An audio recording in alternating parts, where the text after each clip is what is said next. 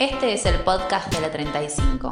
Durante el confinamiento los profes nos reinventamos y pensamos que este formato tipo podcast podía ayudarlos a ustedes a entender algunos contenidos de las materias.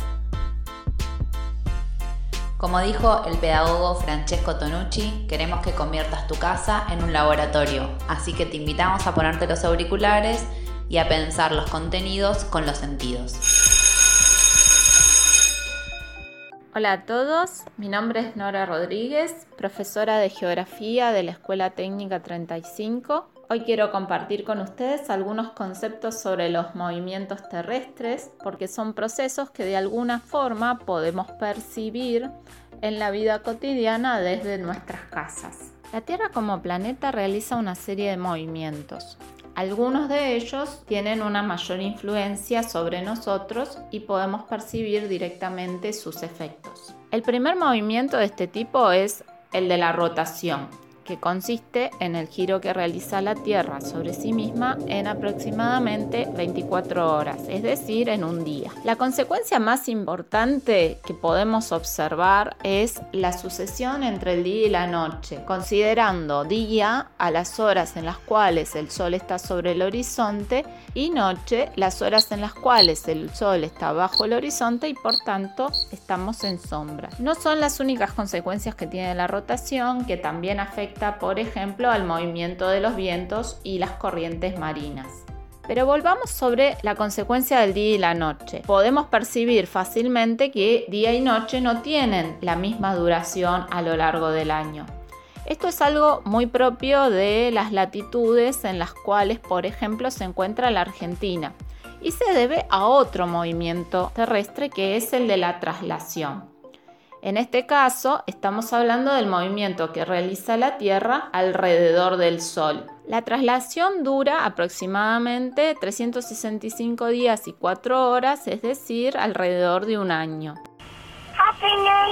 ¿Por qué la traslación genera una diferente duración entre el día y la noche? Bueno, por el mismo motivo por el cual se producen las estaciones, que son la consecuencia más conocida de este movimiento. Para entender por qué se producen las estaciones tenemos que aclarar primero el concepto de órbita. Cuando hablamos de órbita nos estamos refiriendo a la trayectoria de la Tierra alrededor del Sol. Vendría a ser, en palabras sencillas, el recorrido que hace la Tierra alrededor del Sol.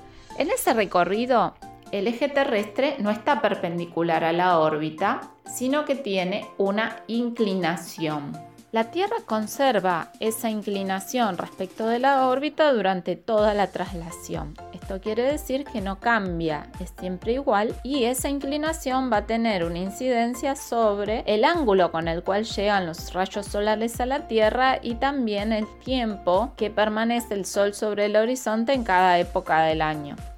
De esa manera vamos a tener épocas en las cuales el Sol está mayor cantidad de horas sobre el horizonte, por lo cual tenemos días más largos. La radiación llega más perpendicular a la superficie terrestre, por la cual tenemos más calor y entonces vamos a hablar de la estación del verano. Mientras que hay otros momentos donde el Sol permanece menos cantidad de horas por sobre el horizonte, los días son más cortos y las noches mucho más largas. Los rayos solares llegan con un ángulo mucho más paralelo a la superficie terrestre, por lo cual la temperatura es menor. Y hablamos del invierno. Tenemos también otras dos estaciones intermedias como son la primavera y el otoño, en los cuales días y noches duran prácticamente la misma cantidad de horas. Llegado a este punto, nos preguntamos cómo vemos estos movimientos.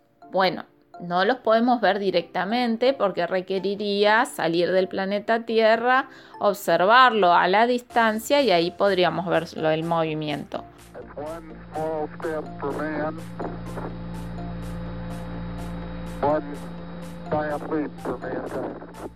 Lo que sí podemos detectar desde la Tierra son sus consecuencias y a través de ellas podemos inferir que el planeta se está moviendo. Uno de los efectos que podemos notar es el del movimiento aparente del cielo. Lo que estamos diciendo con la idea de aparente es que la percepción que nosotros tenemos del fenómeno, en este caso el movimiento del cielo, no se condice con la realidad de lo que sucede. Estamos viendo que el sol sale por el este y se oculta por el oeste y la impresión que nos da es que la Tierra está quieta y son los astros los que giran alrededor nuestro, cuando en realidad es la Tierra la que está rotando de oeste a este y genera esa apariencia de que los astros se mueven alrededor de ella. El movimiento aparente es propio de cualquier movimiento que nosotros hagamos. Pensemos cuando nos desplazamos ya sea caminando o en bicicleta o en auto. Nosotros nos estamos moviendo en una dirección y la percepción que tenemos es que los objetos alrededor se mueven en la dirección contraria a la del avance. Podríamos decir que se están yendo hacia atrás. En realidad, en este caso, sabemos que somos nosotros los que nos estamos moviendo y que el entorno está permaneciendo inmóvil por más de que nosotros veamos que se aleja hacia atrás de nosotros. Entonces, el movimiento aparente del Sol y de los astros nos da noción de la existencia del movimiento terrestre de rotación. Ahora, para percibir los efectos de la traslación, tenemos que tener un poco más de paciencia porque requieren unos cuantos días de observación. Ya de por sí notar que un día tuvo más horas de luz que otro requirió de dos días de observación para tener un parámetro de comparación. Lo que tenemos que observar en este caso es cómo va cambiando la trayectoria aparente del Sol en el cielo de un día a otro para poder entender la inclinación con la cual llegan los rayos solares y la cantidad de horas de luminosidad y horas de sombra. ¿Cómo podemos observar esos cambios de trayectoria? Bueno, lo primero que tenemos que encontrar es algún lugar que tenga la visual lo suficientemente despejada. Nos sirve, por ejemplo, una terraza, nos sirve un balcón, nos sirve una ventana y preferentemente tiene que mirar hacia el oeste. Así podemos ver cuándo se pone el sol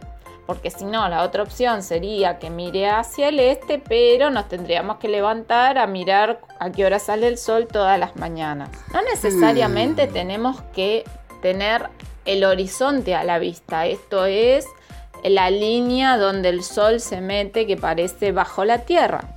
Podemos fijar nuestro horizonte en relación a lo que vemos.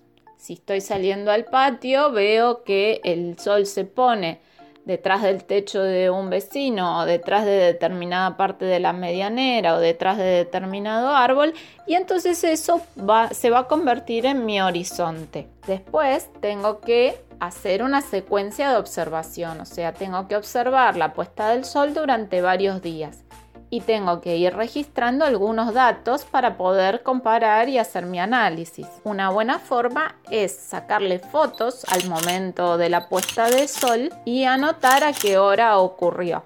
Lo importante es sacar las fotos siempre desde el mismo lugar y entonces así uno va teniendo una secuencia de imágenes que le permite identificar los cambios en el lugar donde el sol se fue poniendo en cada día. Entonces vamos viendo que el sol se va moviendo, o mejor dicho, nos da la impresión de que el sol se mueve en el horizonte. Deseo que todos estén muy bien y nos seguimos escuchando por los podcasts de la radio. Llegamos al final del programa de hoy. Pueden seguir los comunicados de la escuela en su Instagram, arroba et35 ing Eduardo y a la radio en todas las redes sociales como arroba Radio 35. Si esta explicación te sirvió, compartila. Gracias por habernos escuchado.